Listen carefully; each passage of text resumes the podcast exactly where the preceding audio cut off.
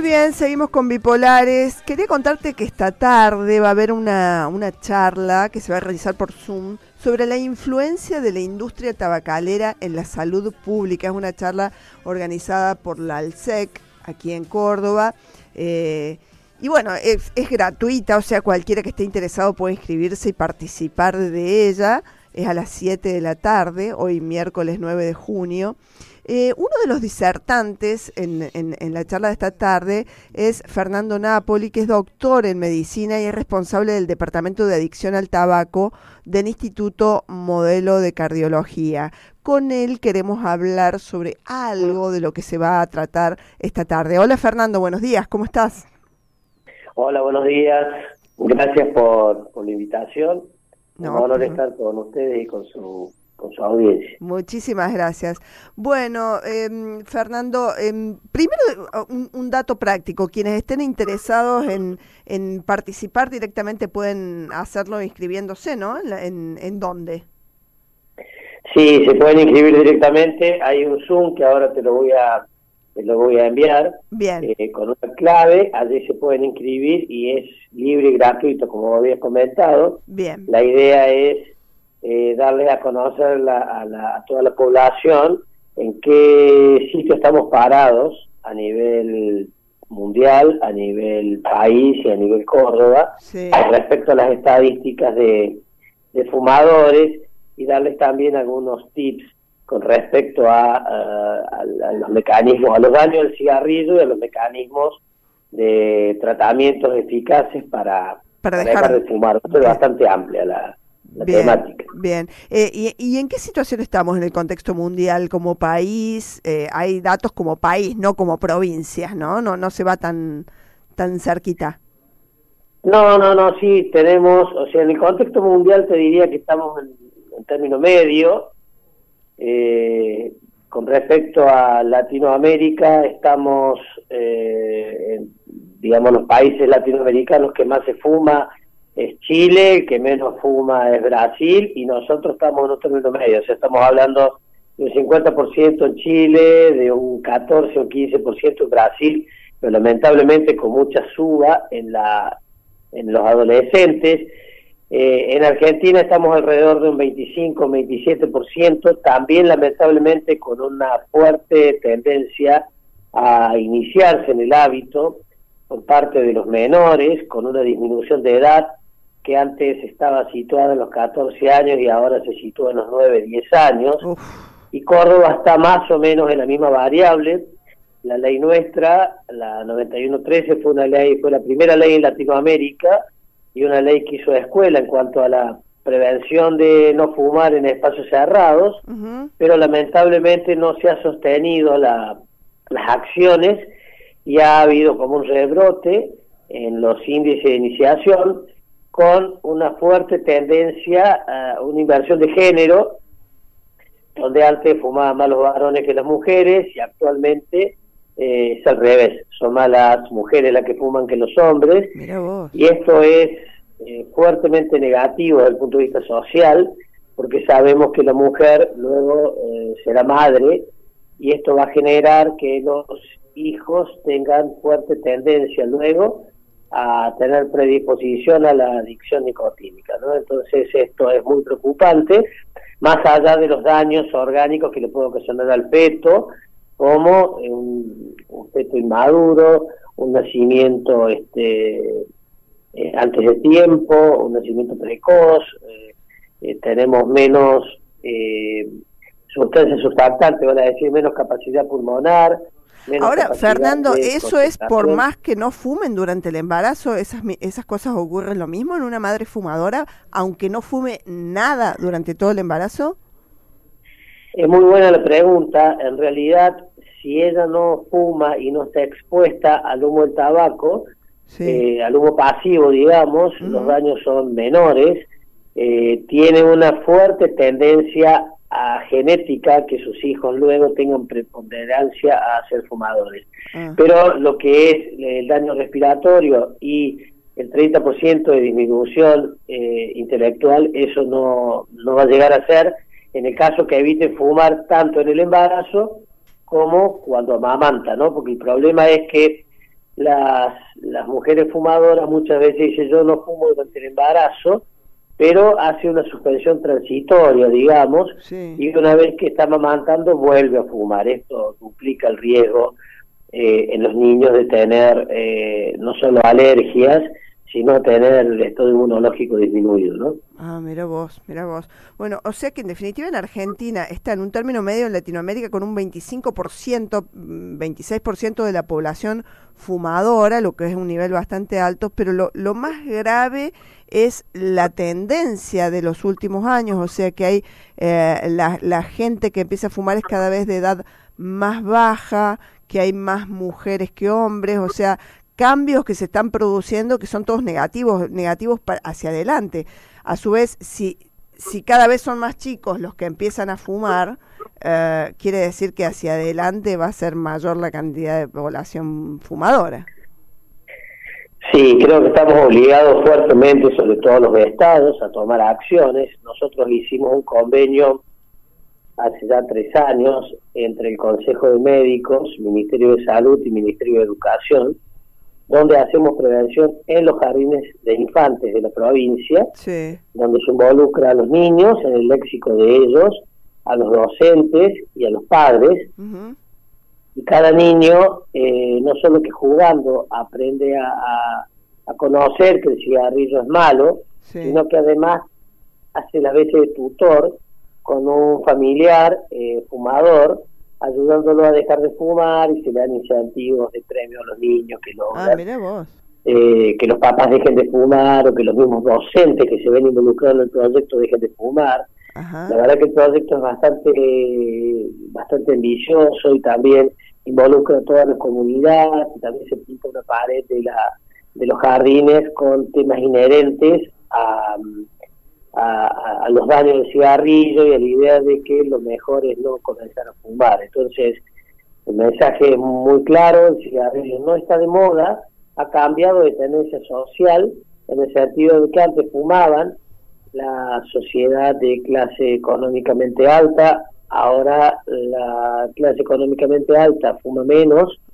y la clase con menos recursos eh, fuma más cantidad. De hecho, una encuesta que hice con los niños limpiavidrios, los niños de la calle, eh, más de un 90% había probado o fumaba de manera activa. Y lo que era más grave, que aquellos que lo compraban gastaban más dinero o igual dinero en comida que en cigarrillos. Esto es muy... Claro. Es muy duro, pero es nuestra realidad en Córdoba capital. Lo que es la adicción. Sí, sí. Es eh, muy difícil de manejar la dependencia. Recordemos que la dependencia de la nicotina, la nicotina es la droga más adictiva que existe en el mundo, es mucho más adictiva que la cocaína, que el heroína, que el hachís. Y eh, lo que sucede es que tiene una triple dependencia, que es gestión oral, que es química y es social. Entonces también por imitación se fuma. Lamentablemente en tema de pandemia, de COVID-19, eh, no solo que aumentó el número de, fumadores, sino la cantidad de lo que se fuma, y retrocedimos fuertemente en ambientes cerrados, eh, ya sea en el hogar o ya sea en los coches, que se había logrado desterrar el cigarrillo, ahora se está fumando en esos, en esos lugares. Y como te decía, quizás no está de moda hoy fumar, quizás esté más de moda el consumo de alcohol o la marihuana. Eh, es cierto que eh, los de menos recursos van al cigarrillo y la tendencia también es pasar por el cigarrillo armado. Entonces esto también motiva un mayor consumo, porque si bien el tabaco es un poco menos oneroso que el cigarrillo industrializado, pero esto no le limita el nivel de consumo. Es como tener una fábrica de cigarrillos en su propia casa. Si antes fumaba 5 o 10 por día, ahora fuma 20 o 30 porque tiene la posibilidad de armarlo y armar la cantidad que, el organismo le pida o que él desee, ¿no? Pero, eh, pero ¿es verdad que hace menos mal? Bueno, en realidad eso eh, estadísticamente, científicamente no está estudiado porque no se conoce cierta cierta eh, los componentes que tiene en sí el tabaco. Ah. el tabaco que se vende, ¿no? Claro, claro. Entonces, básicamente, si no tuviera mínimamente nicotina, no se vendería y a su vez también el tema de filtrado es menor, o sea, suponemos que tiene menos de 4.720 componentes químicos, que es lo que tiene el industrializado. Esto es lo que científicamente creemos. Ahora, como hay tanta variedad de tabaco, tampoco lo sabemos. Hay un hecho muy grave, digamos, muy importante, y es que eh, en, Latinoamérica, sobre todo Argentina y Brasil, no hay control del nivel de, eh, de nicotina en la planta de, tabaco, ¿no? Entonces, por ejemplo, en Europa eh, hay un acuerdo firmado en la Unión Europea donde solamente puede tener uno a 1,2 miligramos de nicotina por eh, cigarrillo. Y aquí en Argentina se han encontrado, al igual que en Brasil, eh, sectores donde la molécula de tabaco tiene hasta 5 miligramos de nicotina. Vale decir que es muchísimo más adictivo. Y esta es la razón por la cual están buscando el tabaco argentino y brasileño en, en el resto del mundo. Mm. Porque se pasa de un consumo ocasional a un consumo habitual rápidamente. ¿no? Bien. Em, eh, Fernando, eh, ¿hay, hay, ¿ha habido un avance en, en, los métodos para dejar de fumar? ¿O eso es una carrera que es muy difícil de, de, lograr? Bueno, la pregunta la verdad que es excelente. En realidad, eh, en Argentina eh, no está la especialidad de tabacología. Eh, esto se, se realiza la formación está en Estados Unidos, Francia y España, Y, básicamente es bastante costosa de realizarla. Yo felizmente tomé en algún momento la decisión y, me fui a estudiar al exterior y soy especialista en tabacología. Somos pocos en la Argentina que tenemos la especialidad.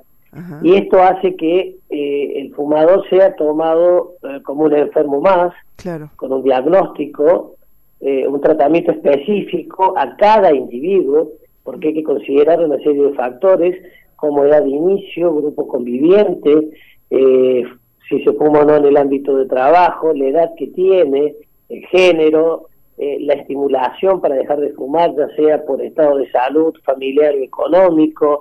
O sea, es toda una determinación diagnóstica importante y luego eh, un acompañamiento eh, posterior a la, previo a la cesación y posterior a la misma para evitar recaídas. Claro. Entonces tenemos que atacar lo que es lo gestual oral, lo que es el factor químico eh, a nivel farmacológico y lo que es a nivel social y socializable. Cuando me refiero a lo social, me estoy refiriendo a los amigos, a la familia, y cuando me refiero a lo socializable, me estoy refiriendo a lo que es ceniceros, encendedores eh, y obviamente la etiqueta de cigarrillos.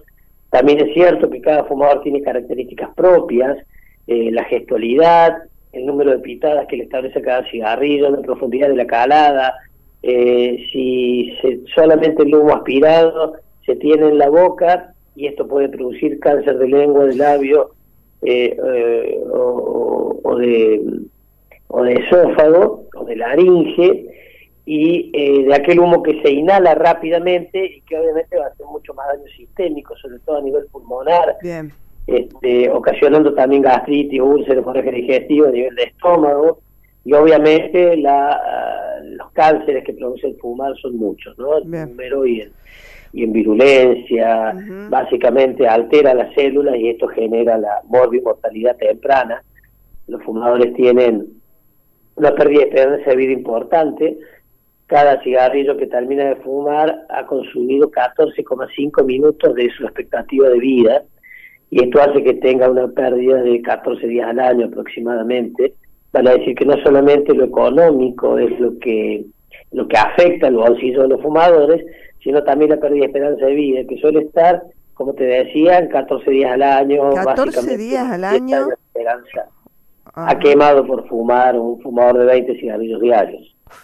Un, fumador de 20 cigarrillos diarios, para que tengas una idea, en 20 años ha fumado aproximadamente 300, 400 mil cigarrillos de manera activa, más todo el humo que ha inhalado de manera pasiva, porque tiene muchos amigos que también fuman.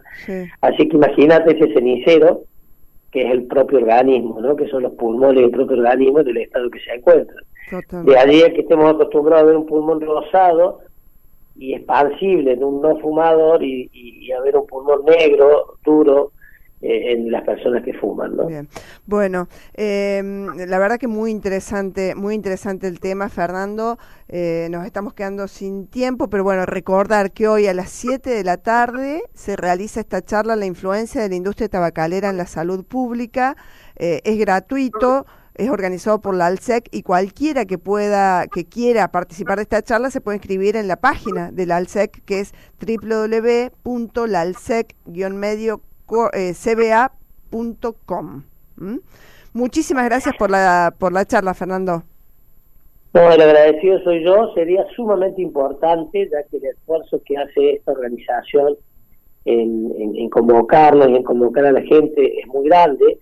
Eh, hoy eh, dar eh, conferencias diferentes a, a, lo que es la temática del COVID es muy importante porque tenemos que empezar a vivir una época post pandémica y también tenemos que hacerle ver a los fumadores que tienen eh, un riesgo de vida eh, o de muerte duplicado en el caso de, fumar y contraer el virus. Así que mm. eh, los esperamos esta tarde, sería un gran honor eh, poder tenerlo dentro de nuestra audiencia. Muy bien, muchísimas gracias Fernando, que tengas buen día. Gracias a ustedes. Hasta luego. Fernando Napoli, doctor en medicina y responsable del Departamento de Adicción al Tabaco del Instituto Modelo de Cardiología y uno de los disertantes en la charla de esta tarde, la influencia de la industria tabacalera en la salud pública, en la que además estarán otros especialistas como Marita Pizarro, eh, y también va a estar Daniel Pasarini, mira, el viceintendente de la ciudad de Córdoba, que es médico, eh, va a estar en esta charla, además de una periodista especializada en, en, en temas de salud, Gabriela Ensink.